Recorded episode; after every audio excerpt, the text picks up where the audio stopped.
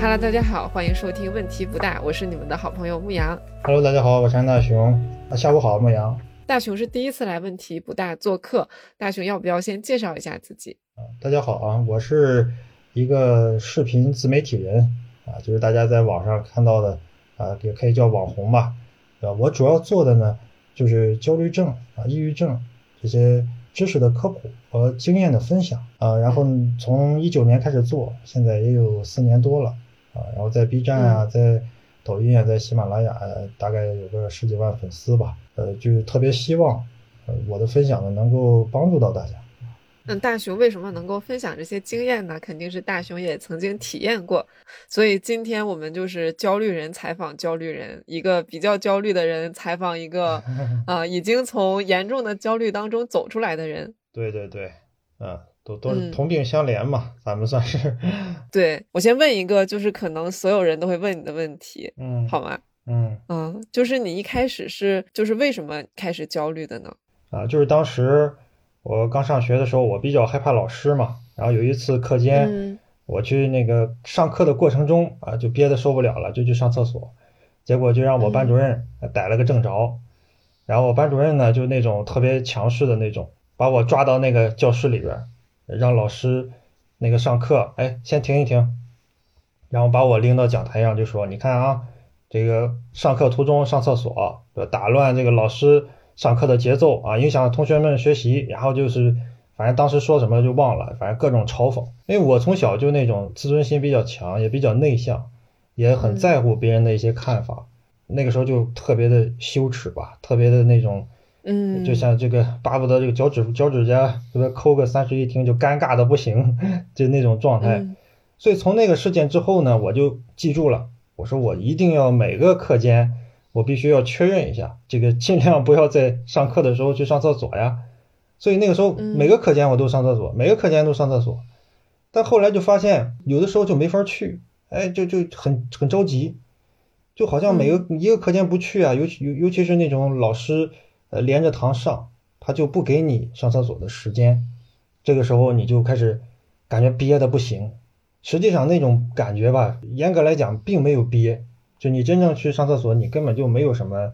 呃，这这这尿不出来什么的，根本就没什么，就连水都不喝。那个时候为了解决这个问题，就从那个时候特别敏感对这个问题。到了后来呢，发展成了就是你真的在课间去了，你也发现还是不行，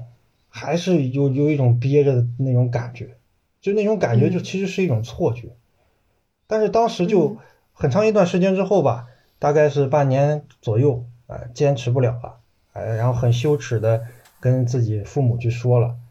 然后就去医院看啊，当时呢，其实检查也没有什么问题，就怀疑是那个前列腺炎啊，可能是有点炎症，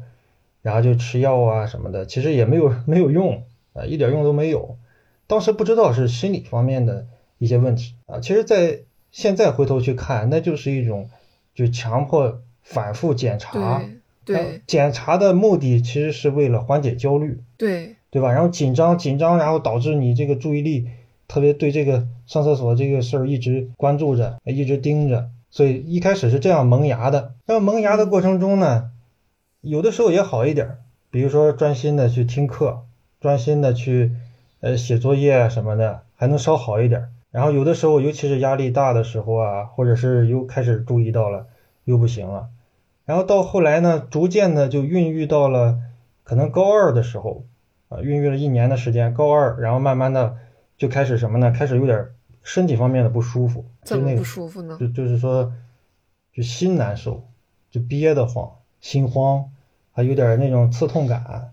然后再加上，哦、对呀、因为那个时候一个是可能睡眠也不足，当时我还是比较认真学习的，呃，成绩也进步了不少。但是又害怕落后，所以每天经常，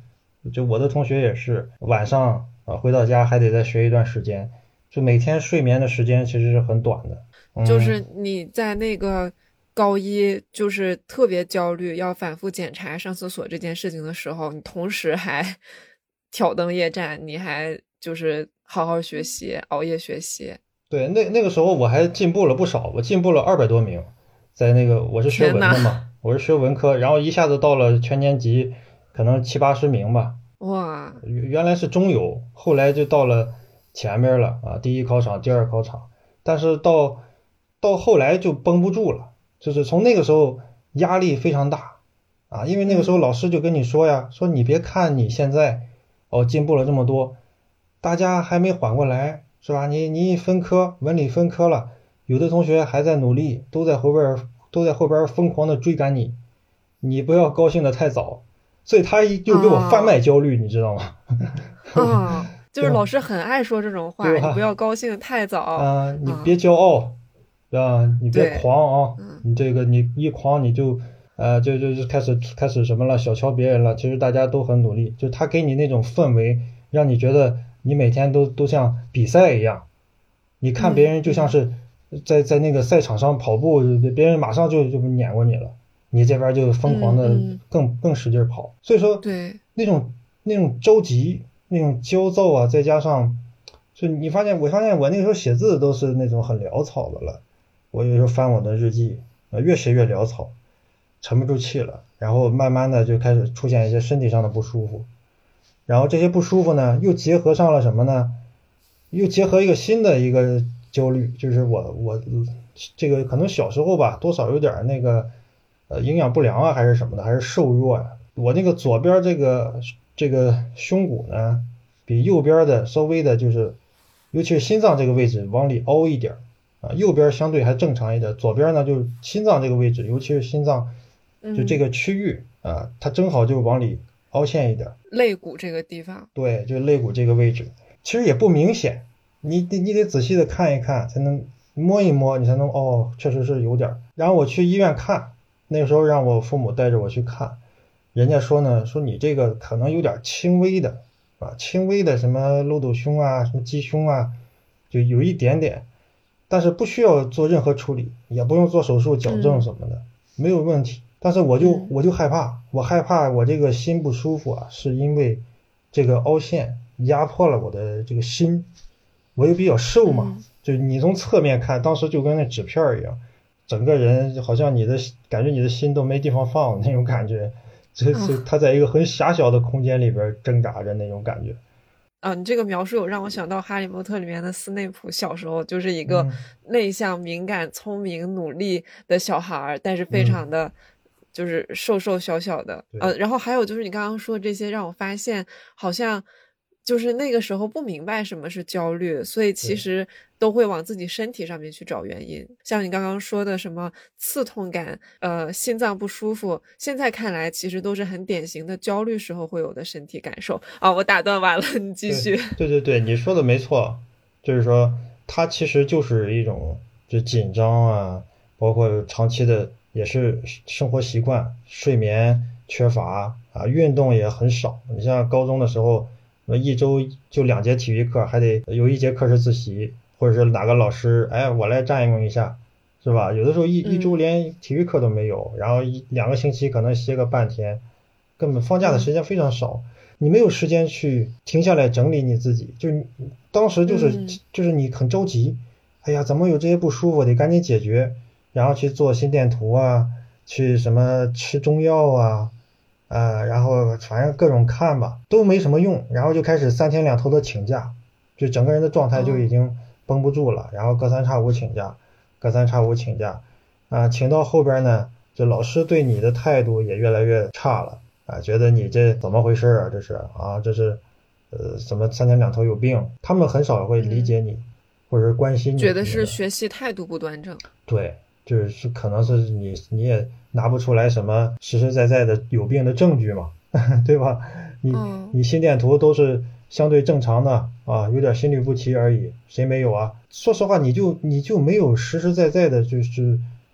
没有办法去讲你到底哪儿有问题，就只能说感冒啊，身体不舒服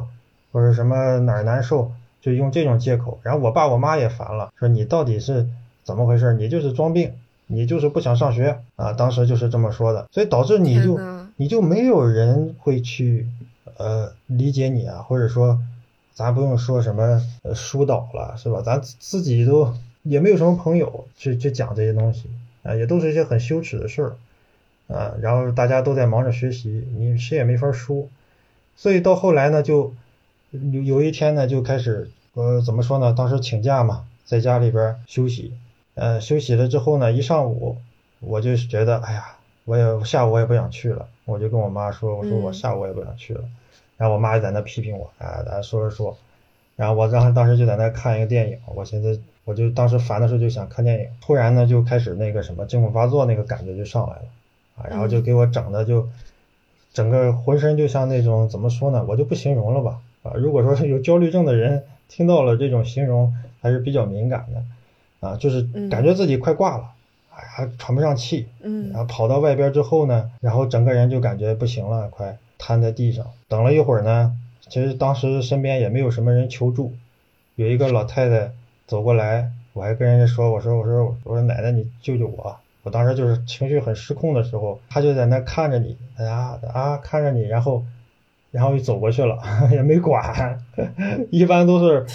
见着老奶奶都不服啊，但是他他这是老奶奶见着年轻人也没没说啥，我一会儿呢我就自己爬起来，然后就又走回家了。啊，这就第一回这个惊恐发作之后呢，基本上就开始经常的隔三差五的就开始各种的，就是尤其半夜睡觉，睡着睡着觉，然后然后就半夜就直接就发作醒，然后睡不着觉，然后整个人就是根本坐不住，一到学校整个人就像失控感或者是濒死感，就一定会来。发展到那个程度呢，就没法上学了，怎么办呢？就只能请假，不断的请假。然后请到，就是说实话，我自己都不好意思了，实在是没办法，到底是哪儿有毛病啊？也着急啊，吃吃各种药，中医是吧？然后我我妈还以为我中邪了，还还找找一些那个什么，呃，大仙儿是吧？那些就那些怪力乱神的东西，也没什么用，实在是没招了，我就自己啊就在网上找，在网上看，查了很多的东西，结果就发现呢，有一个叫什么植物神经紊乱。啊，什么惊恐发作什么的，哎，我觉得跟跟这个很像，啊，然后又又看到了什么呃神经衰弱是吧？神经神经症这个焦虑症什么的，就是网上有人说这个，我一看确实好像是我这么回事儿啊，然后又看还有什么焦虑症、抑郁症啊，是心理问题。到了那个程度，你才才打开一个新的世界，你发现哦，这个世界还有这些玩意儿，就是你之前是完全毫无概念。就一点儿都没有听到任何人提起过，只是看到某些娱乐新闻，啊，什么某某明星是吧？张国荣啊，抑郁症自杀呀，这光有这种印象。但是你你的什么这种心理问题、健康、心理健康的东西，你一点儿都毫无概念，就是整一片空白。所以那个时候就看，啊，看了半天呢，就想着不行啊，那我还是得找医生，到底是不是？所以让我妈呢去打听，我当时应该是十几年前了，一一年年底吧，应该是一一一年一二年吧，对吧？一一年左右，就是我们当地啊，算是我们这山东淄博也算这个四线小城市，没有什么很专业的，在当时其实是只能打听到有一个医院啊，是二甲医院，然后里边有个什么心理医生，然后就带我去了。我当时出门都得让我让我妈带着我。自己都不敢出门，就怕这个心脏这个。我当时一直以为是心脏有问题，但是又查不出来啊，所以就不敢出门。带我去呢，去了之后也是做了个体检，发现也是心没有什么问题。然后去看那个医生，那个医生呢就说是这个焦虑症啊、抑郁症啊，就这一块儿啊，混合着的都有，就就让我先什么休学。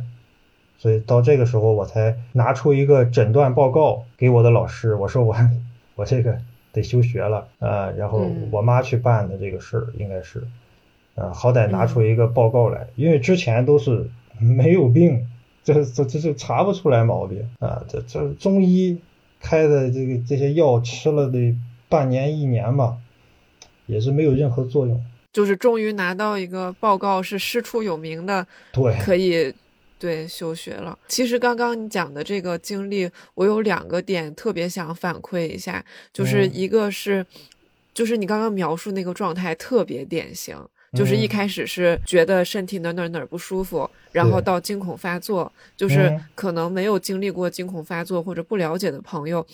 可能没有办法想象这件事情，就是惊恐发作真的就是濒死感，真的就是。觉得自己要死了，觉得自己喘不上气儿了，就就是很强烈、很真实的一种感觉。而且他最讨厌的一点是，它是不可预测的，就是我没有办法说，我每天中午十二点吃完饭之后，我我发作一次，这是不可预测的。有的时候你就是躺床上躺着躺着，快睡觉了，然后突然惊恐发作，所以他这种失控感、这种不可预测性，又让惊恐发作变得很更加重了我们对这个发作的恐惧吧。然后再下一步是什么？就惊恐发作经常合并的一个共病就是广场恐怖。就是什么广场恐怖，就是我不敢出门了，我不敢去，呃，不敢一个人在家，或者是我不敢一个人去，呃，广场上，不敢一个人坐电梯，不敢一个人去坐地铁，这一系列的，为什么不敢？就是就是像你刚刚说的那样，我担心我我万一到外边一个人没有人帮我，然后我突然发生点什么，我突然心脏不舒服了，没有人帮我，这个事情就就变成了一个恶性循环，就是我们越越去担心这个事情，然后它给我们造成的这个负担就越重，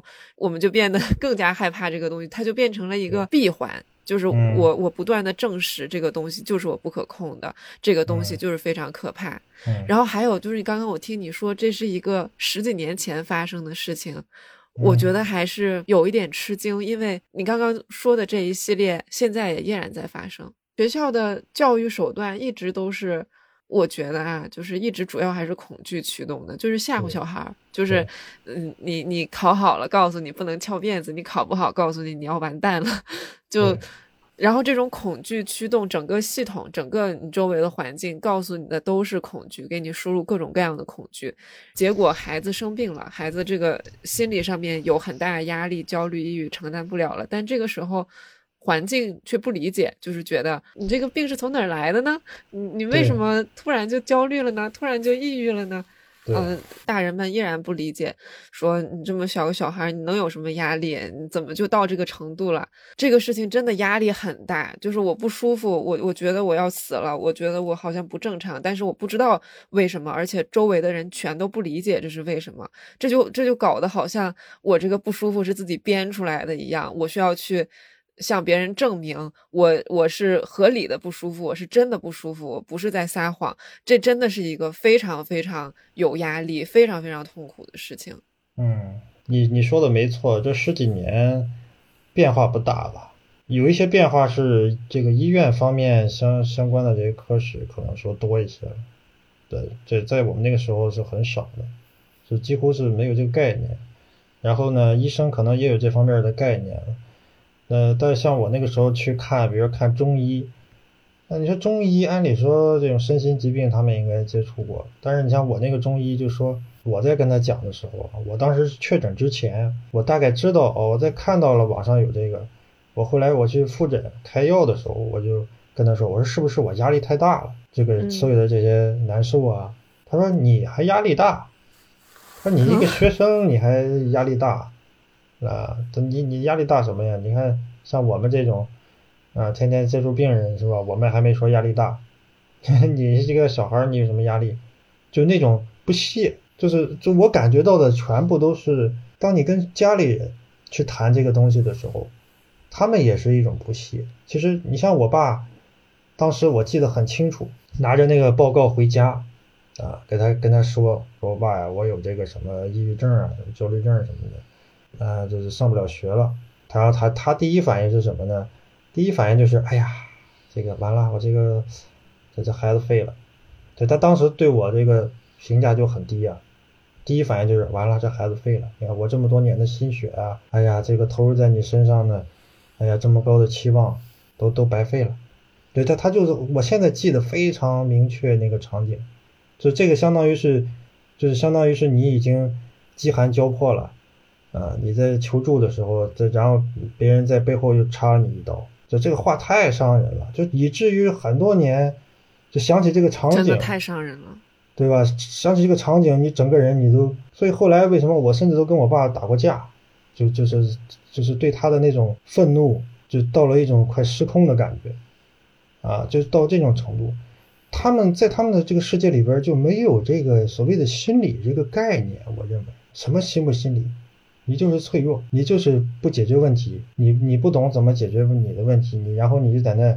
你就不想上学，然后你逃避，你逃避，然后你就，哦，找个病，是吧？没病也求出病来，然后就不上学了呗，你的目的达到了呗。他是他是这样来解释。那个时候我就到了什么程度呢？就就惊恐发作啊，就一去难受。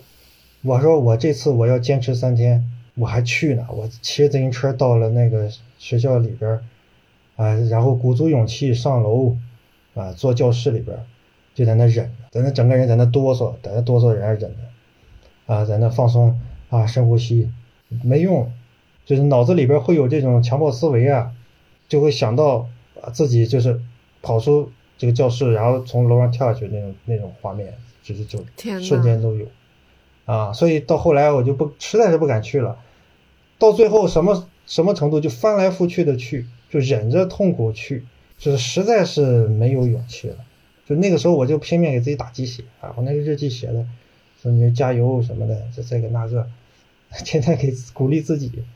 啊，这正能量倒是，但是正能量不好使。啊，这这个程度下，它不是一个正能量的问题。后来就直接绝望，对吧？绝望就是在家，呃，天天感觉自己无所事事啊，是吧？休学嘛，休学就是啥也干不了，然后每天也给自己定一些计划，但是都完不成，学不进去，然后也中途参加过一两场考试，那这个成绩退步的也非常明显。本来这这考的还不错，这慢慢的这哗哗哗。每次考试基本上就掉掉个一百名，是吧？心理医生说说你这个晒太阳，多晒太阳，然后呃走走路，啊，然后对你这个恢复好一些，是吧？当时他也没给我开什么药，因为他觉得就是说，呃，反正你吃不吃的吧，你也上不了学，休养休养，休息休息，呃，先看看再说。然后每周呢跟他做一次那个心理咨询，做完呢跟他聊完呢，感觉心里好点。然后过一段时间呢，就像我刚才说的，在公园里边，在那坐着，在那晒着太阳，按理说应该心情很平静啊，是吧？也没啥事儿，但是心里边你自己的那种内疚或者是呃评判，就是你一直在想，哎呀，你看我的同龄人，他们全在努力的，是吧？向前奔跑啊，都有锦绣前程，那我呢？哎，我天天在这儿就跟个退休老头老太太似的，跟他们。浪费光阴是吧？你内心是无法接受你自己现在的这个情况，也没法接受这个东西给你带来的一些伤害，就是你没法正常工作学习，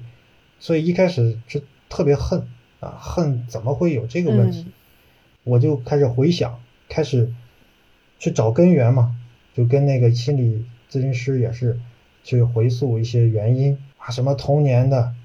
什么这个当时发病之前的就是惊恐发作之前的那一年，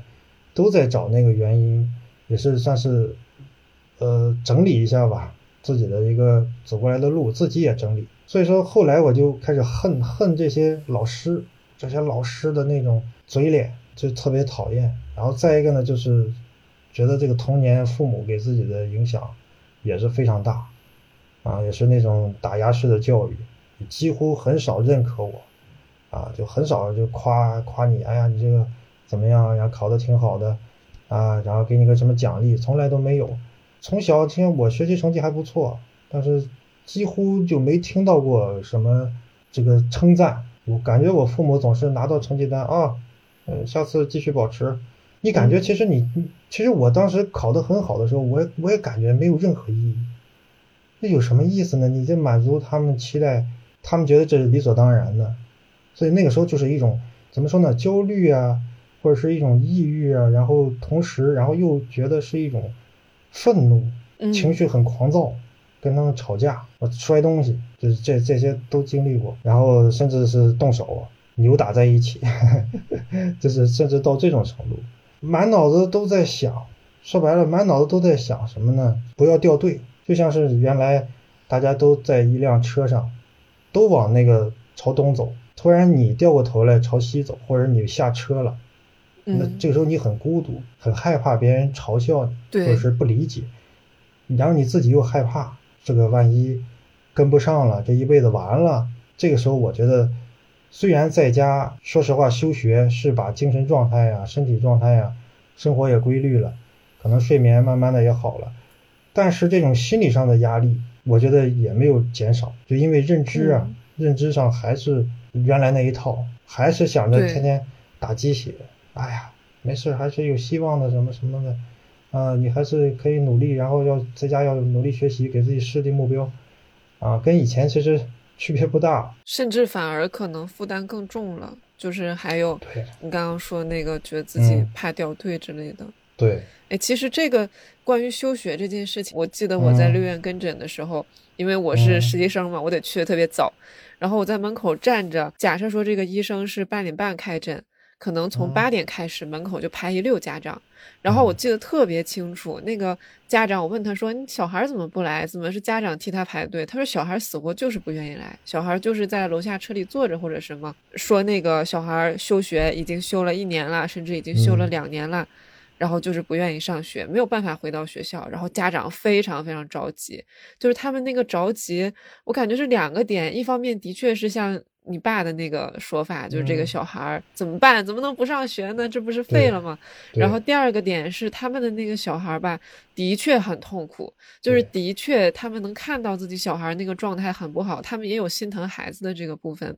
但我嗯还是觉得你爸说那个话非常过分，就是家长说这种话完完全全就是爱的反面。就是当嗯你爱的这个人，他他你就肉眼可见的他很痛苦的时候，你怎么能说就是你说这个人，如果嗯你状态不好，你就你就废了，好像就是说我养这个孩子我就白养了，没有价值了。这这个话让我感觉他好像没有把这个小孩当成一个人，嗯就是觉得这就是我我我嗯花钱养的一个东西，然后他将来应该怎么怎么样。呃理财产品、投资嘛，对对嗯对，对嗯，就是但这个就是如果有家长问我说，我小孩一直休学，就是不上学。我也不知道该怎么办。我我能理解小孩那个状态，像你刚刚说的那样，可能他们没有办法很好的用言语跟家长表达他们在经历着什么，但这个状态就是非常痛苦。一旦休学了，这个事情反而可能变得更复杂。我要再回到学校，我要再重新去面对那一切，面对所有我害怕的事情。就那个那个恐惧会变得更重。我本来就担心这辆车开走了，我我下车了，那我再回到这辆车上，我还能跟上吗？对就是这个恐惧的确更严重，就是就是休学会让事情变得好像更复杂一点。但是如果你不让小孩休学的话，对他们来说也许也很痛苦，对，就是已经支撑不下去了。在在我看来，我觉得这高中的孩子，包括初中啊，就是正在上学的这些学生啊，还是挺难办的。我觉得大学生还好吧，当然嗯相对的啊，我觉得相对的。那你像我那个时候，满脑子不是说是想着我怎么样去懒惰，就是我父母认为我这样是一种消极懒惰。实际上我真的不消极，也不懒惰，我这一直就从小就是那种，就总想去自命不凡吧，总觉得自己不要机械型小孩对，不要去做一个平庸的人。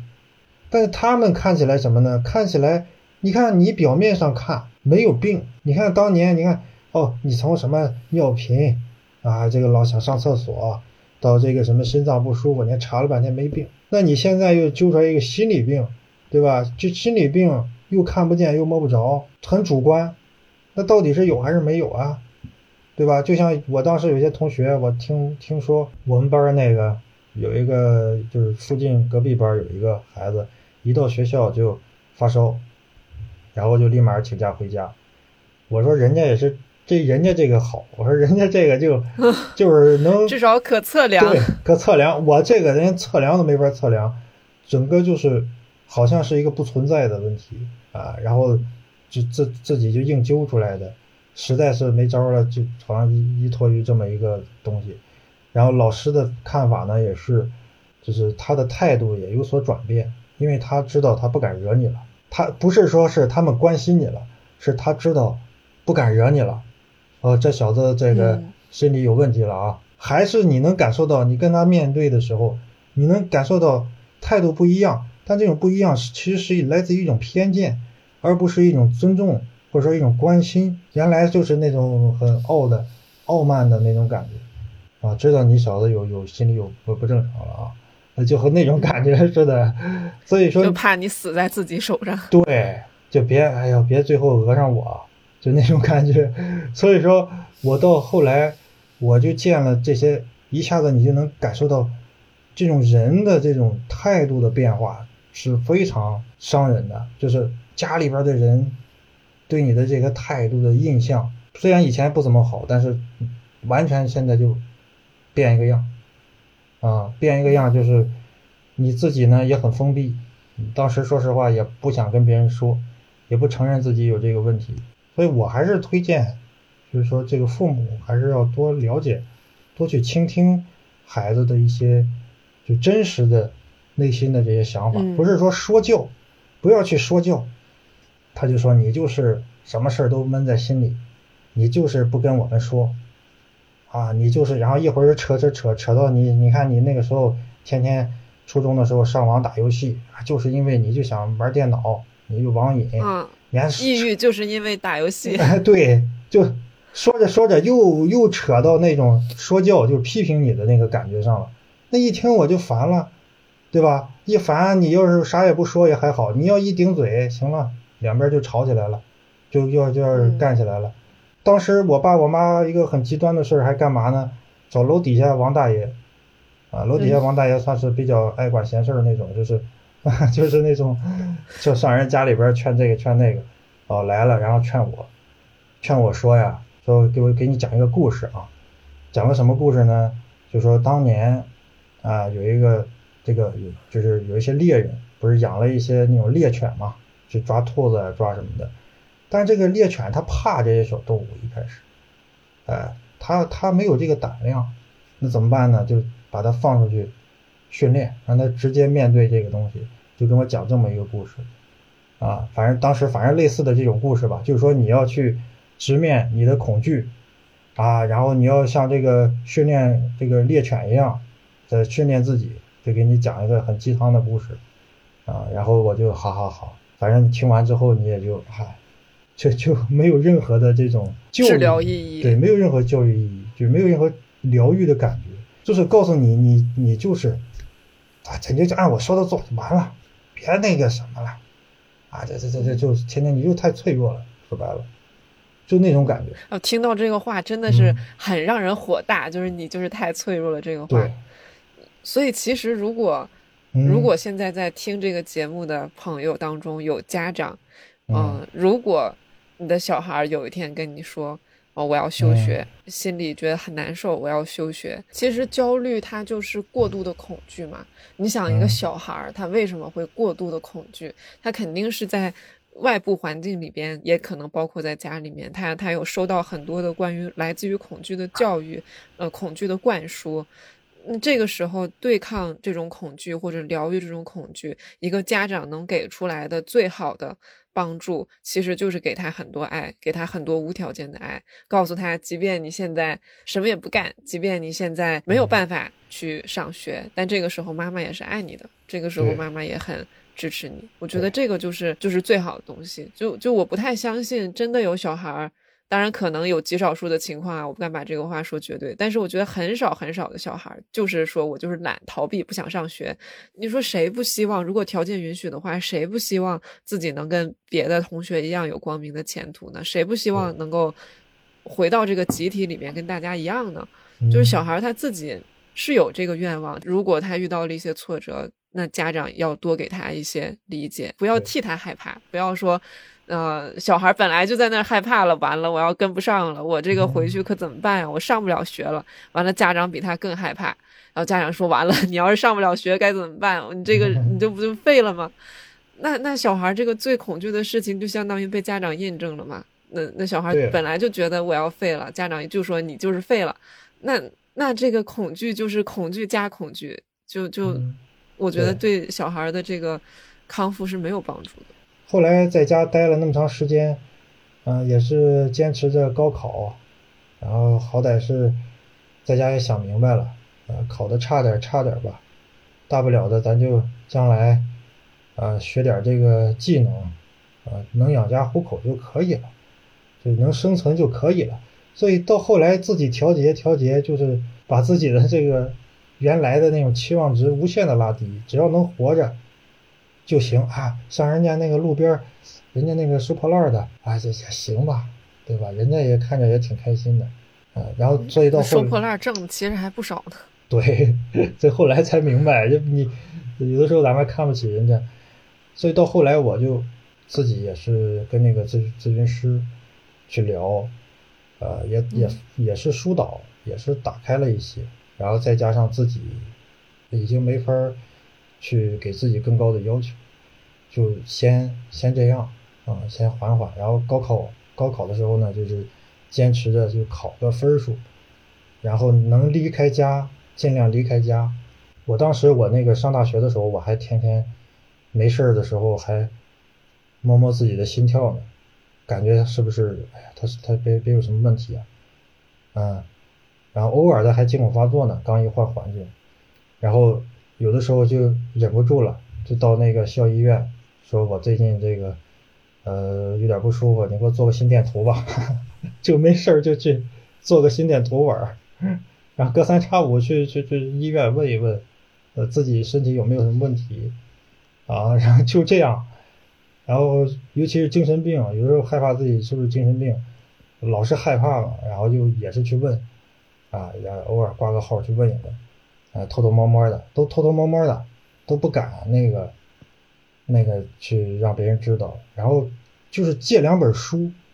就从图书馆借两本书，也得偷偷摸摸的，也不能让我的舍友看到。就那个时候，我是。非常怕别人知道自己有这个情况，但是生活中呢，是表现起来是大大咧咧的那种。就上一上大学，我就说我要跟以前不一样，我就是谁我也不在乎，我就玩我自己的，我就干我自己的。表现上看我这个人无比正常，实际上内心有的时候半夜失眠，有时候半夜这个睡不着觉，翻来覆去的，然后在那啊腹式呼吸，在那放松，谁也不知道。啊，就偷偷摸摸的全是，所以说到后来呢，呃，我觉得就是知道这块之后，啊，从了解了之后，逐渐的就放下一些了，就又放下一些，嗯嗯，所以说我做这个内容的一个初衷就是说，也是想分享一下，对吧？让大家就提前的去有一个可以看的东西，别到我那个时候，像我那个时候，你看。想看点啥，啥也没有。十年之前啥也没有，啊，所以说算是我自己的一个遗憾吧。这也算是我自己弥补我自己的一个一个，就是说一个觉得，如果我早点知道一些东西，可能不不至于发展到那么严重。就当时是这么想的啊。所以这个其实就是知识就是力量。有的时候，我们能够告诉自己、告诉周围的人，我们这些症状、这些表现到底是什么，因为什么，它本身就是一种治愈的力量。对，是啊。嗯嗯。那刚刚我们说了很多大熊从小到大，就主要是症状最严重的那一段时间，高中的时候的经历。我有一点好奇，就是我现在跟大熊在这个视频里面面对面这样。这样看大熊，觉得尤其是你能够非常坦诚的说出来这样子的经历，我觉得你状态其实很好。就是我我也想呃替听众朋友问一问，现在就是这十年十多年过去了，现在你的生活状态是怎么样的呢？我现在生活状态都挺好的，我觉得我对我的生活也挺满意的。其实很多年前吧，嗯，我觉得从我呃自己创业开始。然后慢慢的这个慢慢稳定下来，结婚了，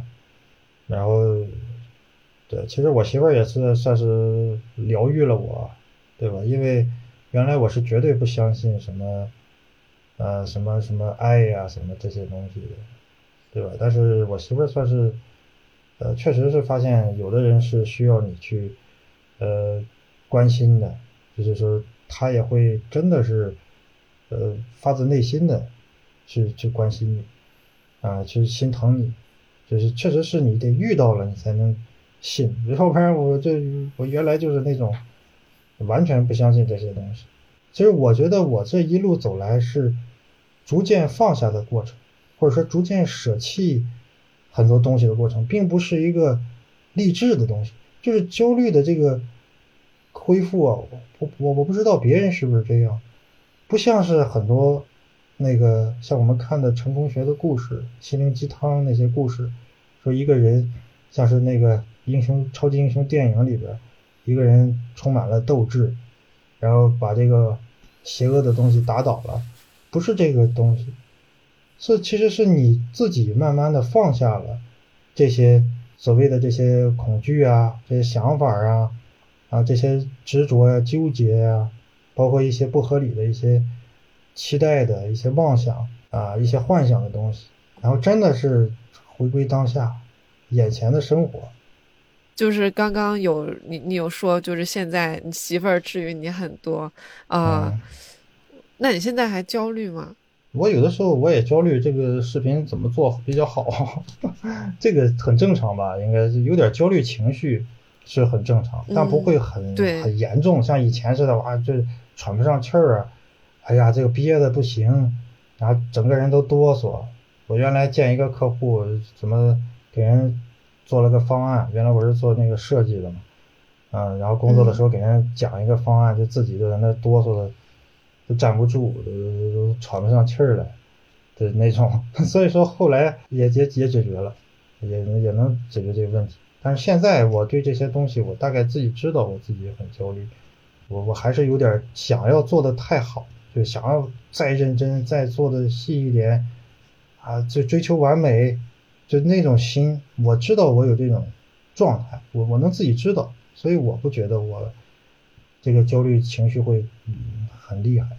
还会发展的很厉害。基本上到一定程度，我就知道该放一放，就先不干了，哦哦，先先嗯把思路重新清空一下，再从头再去呃再去做，呃不要硬干。你虽然说就是你这一路走过来，其实是放下了很多东西，但可能嗯跟我们一般理解的不一样。我们总会觉得这个人如果呃放弃了我必须要成功这个念头，这种执念，啊，能够接受我就是普通，我就是平凡，那是不是我就躺平了？但我观嗯察你好像还是你很高产的一个 UP 主，你也没有躺平，就是这个中间的平衡你是怎么理解或者怎么处理的呢？我觉得就是这样的，因为我自己啊，其实是尝试过那个躺平的阶段，就我当时找不着工作，我记得很清楚，我去呃苏宁面试，人家这个也也是这个简历是通过了，然后去面试，面试的时候呢，就发现啊，我这个因为焦虑症不是学历不高嘛，然后身边坐的都是些研究生，然后我就就是一个是一个是很自卑，然后再一个呢就是呃也是想好好表现一下啊，然后人家问我能加班吗？我说加班啊，当时其实还是有点那个难受，呃不太那个舒服的时候，有的时候加班的话，但是加班啊，我要我也要好好认真，对吧？这个人家你就交给我的工作，我绝对能给你完成啊！你看我这个作品也有，当时带了很多的案例给他看，结果呢让我等半个月，我说等吧。啊，就是半个月之内一定会给我打电话，无论成与败。结果我等了半个月，我真的等了半个月，我也没找别的。半个月之后，他也没给我打电话，啊，这个时候我有点着急了，然后也有点抑郁，我就觉得，哎呀，是不是我这个焦虑啊，确实是害害我害的太惨了，没考上一个好大学，也没有一个学历，你看人家还是把我刷了吧？我就就是因为，就是因为一个焦虑，焦虑这个东西让让我就是当时恨的，就是。牙痒痒，说白了，我现在天天讲他，但是我当时非常恨他。我到后来呢，我就想着，嗨，算了，跟我一个朋友出去旅游吧，去大大不了去更好的地方投简历。就当时去杭州投点简历，去那上海还投了点简历，结果没有一家公司搭理我，到这种程度。然后我回来了，回来之后就就生病了，发烧啊，在在南方，我以为没那么冷。冬天，然后给我冻的，然后就生病之后好了，那然后就两三个月吧，就在那个屋里边待着不出去，每天看美剧，然后吃泡面，晚上可能出去走两圈，回来继续这样，真的就躺平。那个时候还有点钱，有个几千块钱，攒了点钱，然后就那么浑浑噩噩的过。就说实话，我是体会过真正躺平的那个阶段。但是真的很不舒服，很痛苦的，精神恍惚，每天没有任何的这个，还是那句话，没有没有希望啊，没有任何的追求的时候，你整个人就像是这个这个飘着的一个幽灵一样，没有任何乐趣可言。你天天看美剧也看来看去就那些东西，什么都索然无味。我躺平过之后，我就发现我原来实际上有点太太想那个啥了，太不切实际了。这我觉得是这样，所以后来我又投简历，我又找工作，就找一个普通的小的公司，哎，反而成长的还可以，什么活儿都得干啊，这客户也得一对一的去交流，哎，反而成长的很快，啊，所以说后来我也是自己就是也是接点私活嘛，然后慢慢就自己单干了，所以这么过来之后呢，我在这个过程中，我还是会经常的。去着急成功的我，我其实一直是一个急于求成的人，就是很急性子的人，就做什么事儿一定要这这最好最快，最有效率去把它完成，就一直是这样，从小就这样可以说。但是后来我就是我就发现这样不行，就是为什么呢？就是说你当你设定了一个目标的时候，你就变成了一个。把这个生活呀，本来是无限的可能，你就安上你自己的好恶，对吧？认知嘛，对吧？你非得要把这个东西，你一定非得让它变成你想要的那个样子的时候，你其实是非常拧巴的，非常较劲的。然后这个劲导致你的所有的这个能量，要么是在想、想、琢磨。人一想的多，就有一个研究也说嘛，人一想的多了，什么前额叶就。在那琢磨琢磨琢磨，行动就少了，所以到后来我就发现这样不行，就是你你老是用这种状态去工作是不对的。当时我那个 QQ 签名叫叫什么“但行好事，莫问前程”嘛，现在很多人也在也在用，我当时就改了，我就改成叫叫“但行一事，啊莫问前程”，就是你就干这个事儿，但是你不要想着好坏，你也不要想着成败。你就是干吧，因为你没别的事儿，你你总得干点啥。那那你那你干的那个动力是什么呢？就相当于，其实你像我举个例子，比如说像像这个安大雄这个角色，你就这些材料，是吧？你有这些书，你有这些东西要讲，有那么多人在等着听，那你怎么去创造它？怎么去发挥它？是这是一个玩儿，这不是一个比赛，你要争第一。你要做到这个品类、这个领域啊，垂直领域，你要搞一些套路，你要怎么样用什么形式？这已经变成任务了，变成任什么东西变成任务就毫无兴趣，没有任何乐趣，就像机器人一样。所以我从这里边的感受是从那个这个艺术的角度去感受。比如说，我经常去逛一些画展，我现在还去。呃，前前两天我们这边有一个石展。啊，就是各种观赏石，奇奇怪怪的石头，啊，我还认识一些这搞画画画的，啊，搞什么这个呃这个书法的，我是从他们身上学到一些东西，什么做陶艺的，啊，我认识一个做陶艺的老师傅，他给我说的就是，他说你看我每天弄一块泥巴，在我那工作室，他往那一扔，我就他就不自觉的就开始捏捏捏捏，然后捏放那儿，哎，感觉不合适，调整调整，然后放那儿，然后一天弄一堆。找个时间把它烧出来，然后有的时候弄到凌晨两三点。哎，我是跟这些人学习，我觉得他们是又快乐啊，又干活，是吧？还顺便又把钱挣了，这这才是最成功的人啊！你绞尽脑汁的去干，不一定真的那么好。我觉得是这样的啊。嗯啊，哎，那那比如说现在你做 B 站的话，你会呃焦虑或者在乎自己现在多少订阅？然后我看还有最近有人在讨论 B 站的变现问题，你会焦虑这些事情吗？这个是一个整体的东西，就是说这个自媒体实际上它不是以粉丝量大小来决定它的这个影响力程度的。比如说焦虑的人、抑郁的人在人群中是相对是少数，也就是说你的目标客户群是少数。比如说他他们整体占百分之七到八吧，咱随便举个例子。就是你不能跟那些搞笑的比，你也不能去跟那些做的其他品类的什么几百万粉丝的去比，因为你本身就做一个小众的内容。那你做这个小众的内容，你也不是那种跟风炒热点的东西，你只能是针对这个人群来做。说白了，还就像是就像是一个小而美的一个淘宝店一样，我只做我的原创设计，是这个思路来做，是吧？我就像那些日本的匠人一样。做一个寿司做一辈子，那不也很好了吗？那路线确定了，我自己针对这个人群，我需要做哪些内容？他们需要睡前听一些放松的，包括他们需要看一些书啊，包括最近我还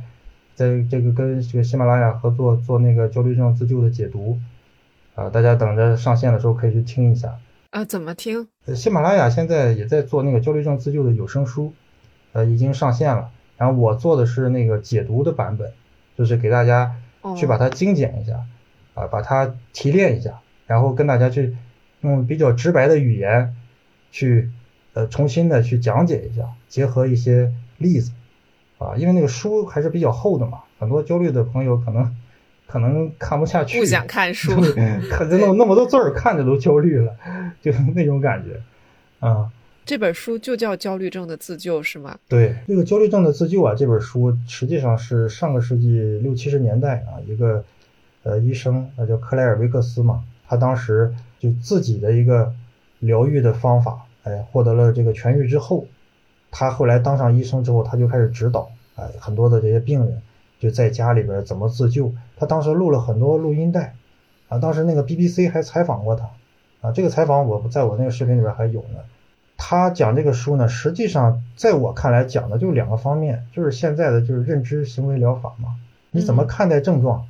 就是认知这个像你说的刚才说的恶性循环，其实就是那本书里边很核心的一个。概念就焦虑症的恶性循环，然后再一个呢，就是呃行为，就是你怎么应对，是吧？面对、接受、飘然、等待，你怎么去接受它？它里边就有很详细的这个讲解的这个过程啊，包括一些强迫思维啊、失眠呐、什么抑郁啊啊，包括你怎么安排工作呀、你的信心，嗯，包括什么药物，其实这里边都有一些很明确的建议啊，非常明确的建议。所以说，我是非常推荐，就刚焦虑的朋友啊，可以看一下这本书，或者是在喜马拉雅上听一听，啊，或者听一听我的解读什么的都行，就了解。我觉得第一步就是了解嘛。好。所以说我做的这个事情，其实就是就是这样来定义的。那么你就按照自自己的道走吧。那还有什么焦虑的？什么他们停不停更？他们想搞团队，养不起团队，我又没有团队，我又不需要去养什么团队。那我所以其实就是就你自己一个人干的话，就是其实养活自己加上养活媳妇儿还是很简单的。对呀，那这有什么难的？就是你说到这，其实也是我自己一个很真实的困惑。嗯，就就是我听起来感觉好像现在的状态就是有活我就干啊，有你的这个呃观众告诉你。他们需要什么，然后你就去满足这些需求。对，然后在这个地方，好像你是不太会去考虑说我能从中赚多少钱。这个视频万一发出来，大家不喜欢怎么办？啊，我最近是不是又掉粉了？你好像是不太会去考虑这些和自己切身相关的问题。对我不是说我不考虑，因为这个东西非常简单啊。一个东西它有价值，它一定是能够赚到钱的。嗯，不用任何考虑。比如说一个上市公司。它只要每年稳稳定的盈利，那 OK，它的股票就绝对没有任何问题。无论这个市场怎么波动，比如说像我我我，哪怕是我认识的一些，说实话，这些画家、艺术家，包括那些什么石头啊、奇形怪状的，只要它富有一定的稀缺性、有观赏的价值，它一定是值钱的。所以这一点是毋庸置疑。所以，所以总结一下，刚刚你说到，就是现在。可以用一个比较坦然、不太焦虑的心态去面对工作之类的东西。背后其实我听到有一个点是，你你对这个世界的运转规律其实有一个很大的信心，就是一个你很不恐惧的地方。就只要是我每天哪怕就干一件事儿，然后我满足了呃这个世界的某一些需求，我我为这个世界创造了一些价值，那我肯定就能活下去。就这样，没有很复杂的。像他们讲的什么成功学的那些东西，嗯，什么很高深的东西，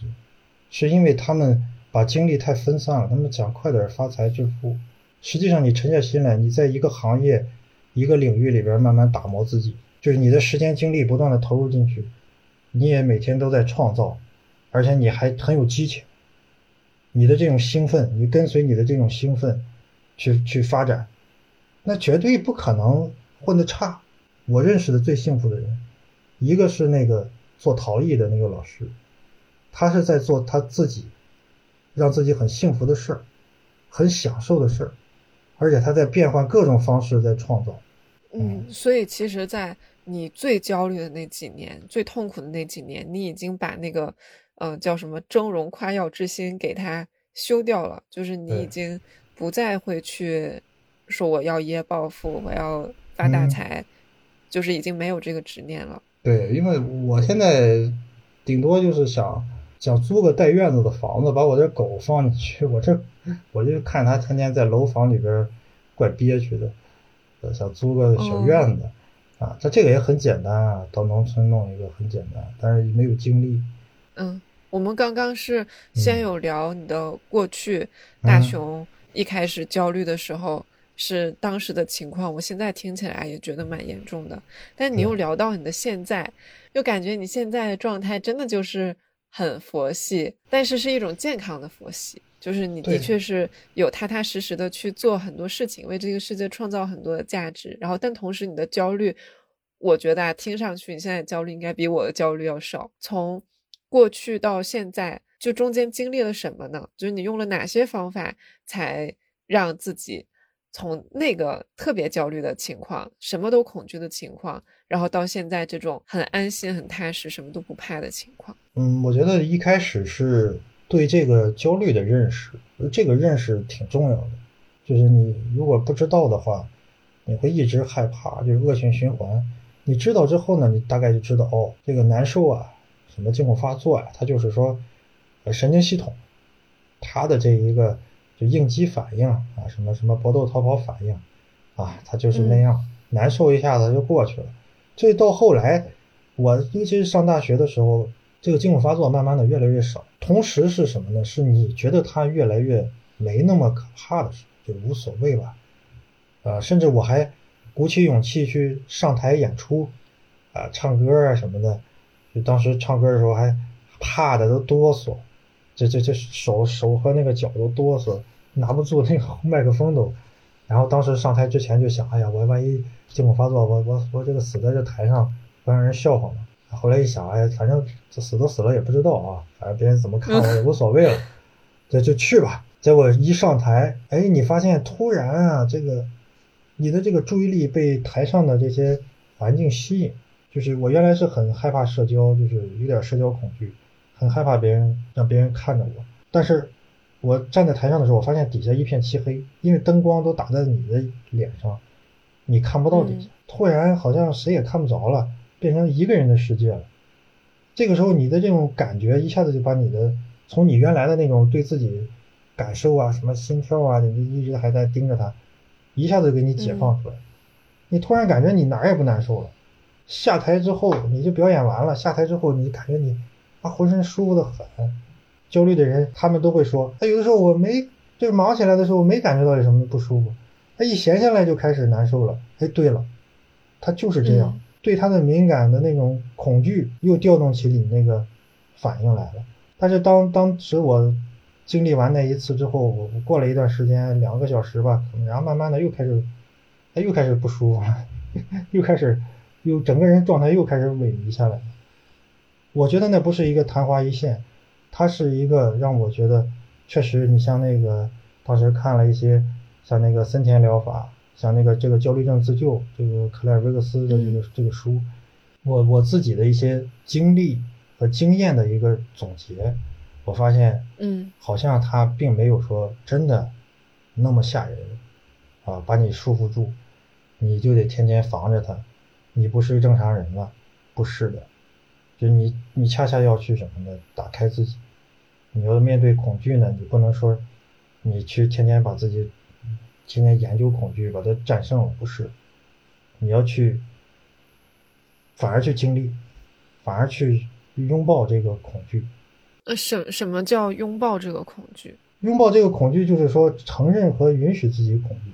觉得它是正常的。你有这些体会，都是非常正常的一个感受。你没有必要去消除这个恐惧感。就是说，比如说，我觉得不舒服的时候，我觉得很恐惧的时候，我就什么都不做，不管它吗？你能够真的心甘情愿的去承受它，就是我就愿意经历这个，我愿意经历这个紧张，他抖就对了，他不抖才不对呢。这这就是你承认他的时候，他这个其实他就没有那种抗争啊，没有那种抗争的时候，他就不会再有更多的紧张，其实是就是停下来了，就停下来了。他有多少他就发多少，你不要去火上浇油，这就很 OK 了，嗯，对吧？我明白你的意思，就是说本来这个恐惧，假如说是这个难受，假如说是五分，然后现在。我特别想要让它停下来，我特别不接受它，对，然后它可能就会在我的关注下变成了七分，对，然后我就更难受，然后我继续的讨厌他，恨他，恨我怎么这么恐惧，恨我怎么这么难受，他可能就从七分又变成了九分。你的意思是说，如果我在五分的这个地方，我就啊，那我就愿意五分，我就愿意说，对，我现在经历这些，我我他就不会再变成七分，不会再变成九分了。我我记得我一开始开始那个做视频。就是还有有的时候怀疑，还有点呃小的焦虑，然后我怎么做？我就在那在做点什么也没干，啥也没干，然后一会儿发现那个恐惧大概十几分钟吧，慢慢的缩下去，它萎靡下去了，因为它有一个力量是你一直你的想法是让它持续的一个力量，你在一直想着它，你在一直想着我怎么消灭它，我怎么去解决它，我怎么去做点什么。啊，我要不要去？其实所有的动力都是你不愿意经历，你不愿意去承受这个东西，你就希望你自己就开心快乐的。实际上，那哎无所谓的，难受难受，反正难受这么多年了，我自己就这么想。我还这这辈子受的最少吗？我还怕这点儿？我来吧，是吧？就真的是后来就真的这样，就是到后来我我为什么去见客户我？我一开始见客户，我都都搞得我有点复发似的。第一次见客户，自自己单独去谈，那是很早，一四年。后来我就紧张，我也说，就是把注意力不是说是要去放到对抗恐惧上，是恐惧就对了啊。恐惧是因为你认真啊，你在乎，你不在乎你恐惧啥？你就在乎你的表现嘛。那你在乎你表现，你就表现嘛。然后他发现你你不管你不管他，他他反而缩下去了，这就是。进入恐惧就像是禅宗讲的，说感觉这个火很烫，感觉天很热怎么办？那个禅禅师就说，你就走到火焰中心去，就说白了，你就把你的自我跟这个恐惧融为一体，你不要产生这种区别，没有区别它就没有了。我还有一个问题，就是那如果这个时候，比如说你带着这个恐惧去见客户，然后我我我不管他。那这个不成了，我在忽视自己的感受吗？他就是有那个感受嘛，你还你忽视他不忽视的？我我觉得没有这个问题，你就在这个感受，就跟牙牙疼似的，就跟牙疼似的，你会去找我不要忽视我的牙疼，这就是疼嘛，疼吧，他可能一会儿他就不疼了，他自己就平息下去了，是因为人想解决他的欲望本身就是一种，就是一种挣扎。你说牙疼那个例子，还真的是让我觉得蛮。蛮有启发的，因为好像我们的确去讨论说啊，我不能去压抑我的感受，不能去忽视我的感受。但是比如说牙疼这种身体上的感受，我们好像没有这个忽不忽视它的说法。就是嘛，这就是牙疼啊。那有的人还痔疮，那不照样工作吗？坐着照样难受，啊，还是工作。有的人脖子疼，颈椎不好，我好多同事之前颈椎不好，照样工作。对吧？那你怎么了？那有点恐惧，那恐惧不比那那个痔疮强，不比那个颈椎颈椎疼强吗？对吧？那都没有什么。一个是你反复的经历它之后，你知道它早晚会过去，这是一个。再一个呢，是你得知道它的这个折腾是一个有限的范围，它它折腾不动太再多，顶多惊恐发作，它惊恐发作。这玩意儿惊恐发作，你是越不想让他来，他越来，那你就你来吧。哎，你发现你反而你说我那我就要进入房子，我我现在我就要体会它，你赶紧的。你发现你又他又来不了。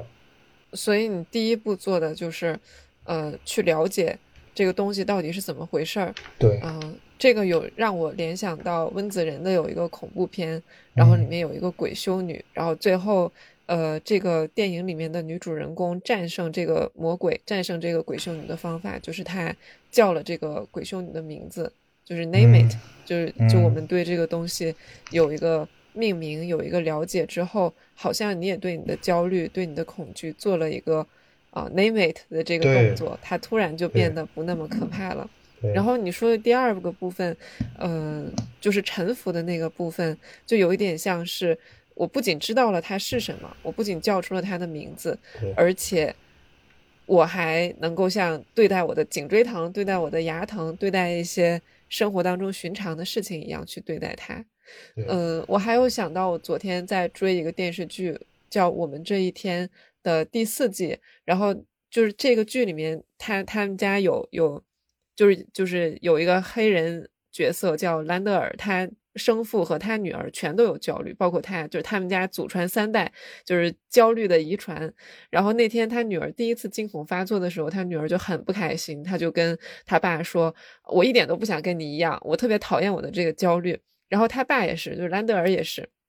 嗯就是一看到自己女儿遗传了自己的焦虑这部分，他也很难过。他就说：“这是我最讨厌的关于我自己的一个部分，就是我的焦虑。我竟然把这个部分遗传给了我们的女儿。”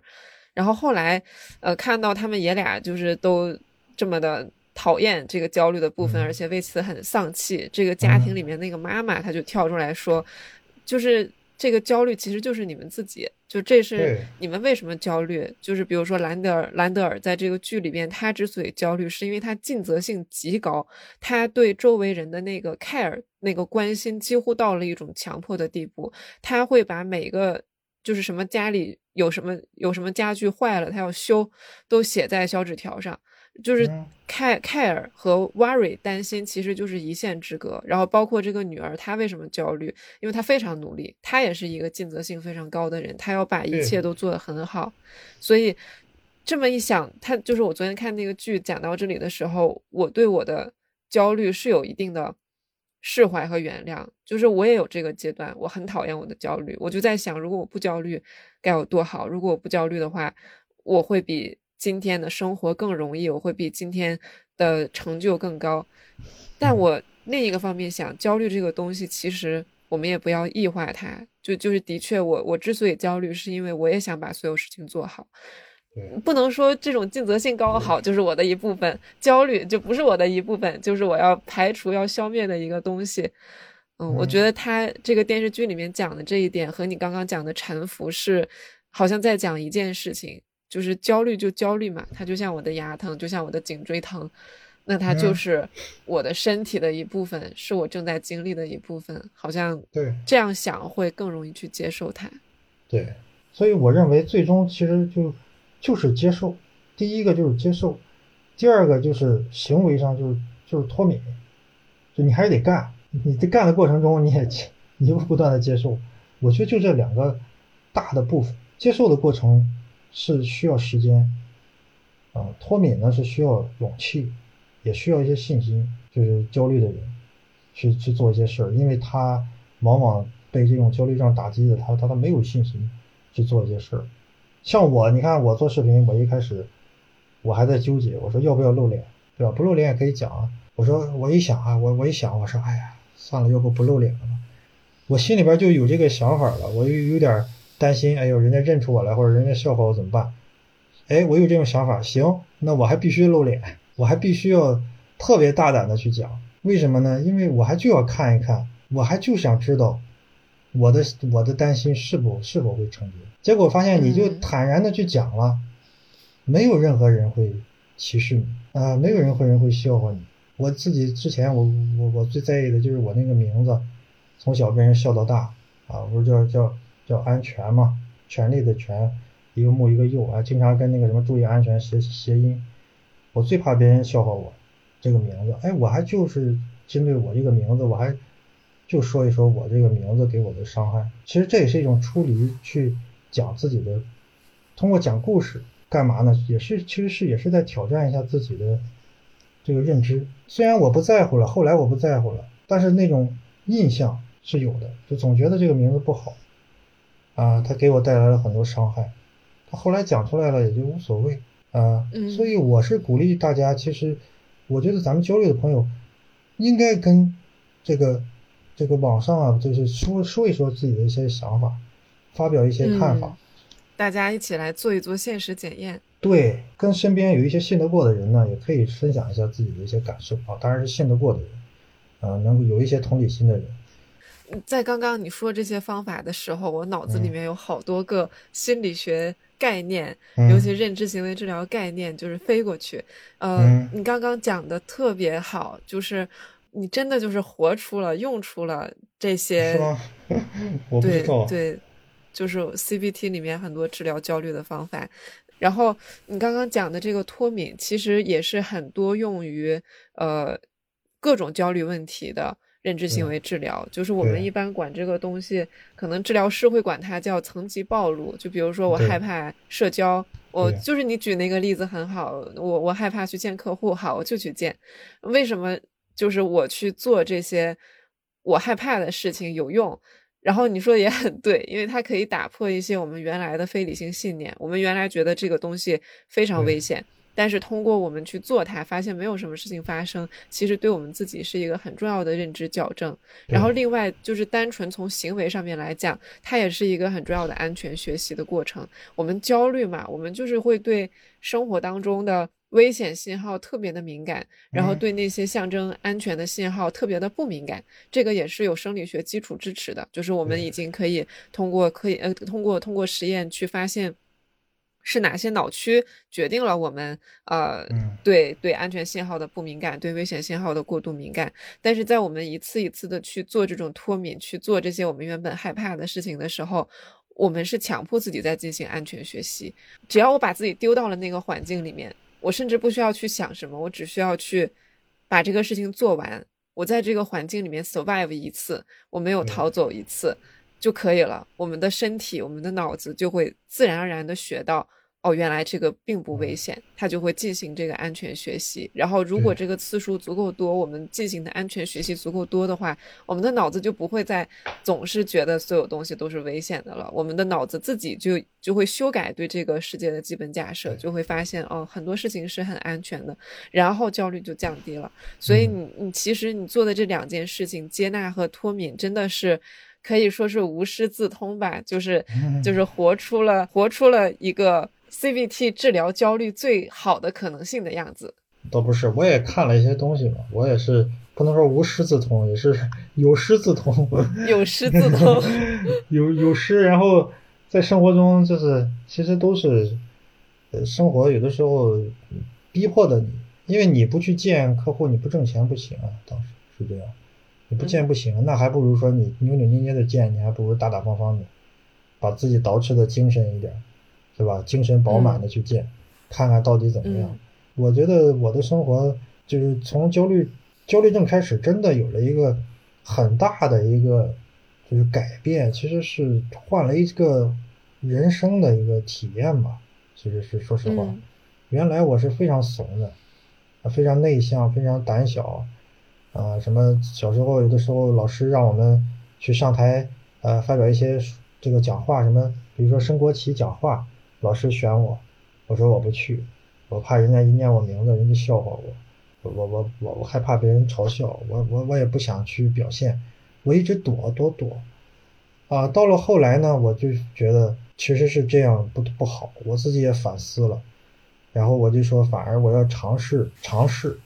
啊，质疑。自己的以前的一些认知，然后重新尝试。你发现尝试了之后，一做吧，还真有新的感觉。你发现这个感觉还真就对了。嗯，其实听到这里，我会有一个小提议，就是我们这个没关系，我们都有病系列有一个传统，就是每一期节目最后都会给大家呃。介绍一个，提供一个简单可行的，现在就可以做的，用来应对心理问题的小方法。其实我觉得刚刚我们讲到的现实检验就非常好。如果在听我们这个节目的朋友有你们很焦虑的事情的话，不妨在评论区里面告诉我们，你正在担心的事情是什么。就是你的那个想法，那个灾难化的认知是什么？当然，你可能不觉得这是灾难化的，你可能觉得这是真的。然后，也许我们可以一起来看一看，包括呃大熊和我在内，然后还有呃其他的听众朋友，我们可以一起看一看这件事情是不是现实的，是我们的想象，是一个幻觉，还是这个事情真的就是这么危险？其实，我觉得一个好的小技巧是，当年我在就是谈客户，然后第一个客户谈完之后。然后整个人就浑身又开始那个什么，好像类似惊恐发作的那个感觉就上来了。所以我的做法就是找了这个路边一个公园还是哪儿的一个路边的一个很多树啊，很多小鸟儿，然后坐在那儿，就其实是什么也没做，就是看着这个周围的环境。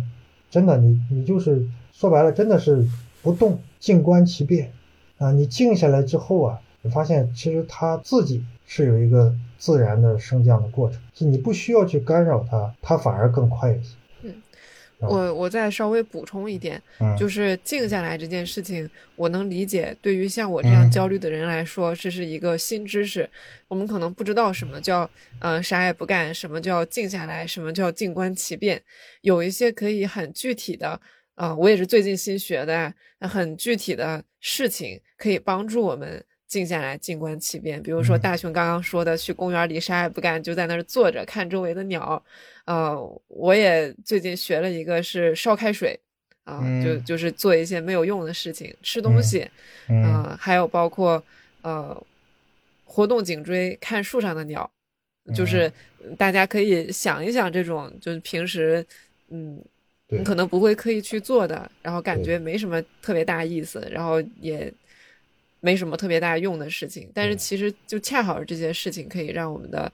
精神放松下来，然后达到那个静观其变的静下来的效果。嗯，对。啊，那我们今天这期节目就到这里了，非常感谢大熊呃今天的分享，呃欢迎大家去 B 站、喜马拉雅，还有什么地方可以搜索“安大熊”三个字，熊是英雄的熊。感谢大家的收听啊，感谢牧羊。呃，感谢你的邀请，然后希望大家呢，呃，都会越来越好啊。还是就像我节目里边常说的一句话嘛，我经常用这句话收尾，就是一切都会好起来，这就是嗯我们最大的信心。你要相信，对，这个没毛病，一切都会好。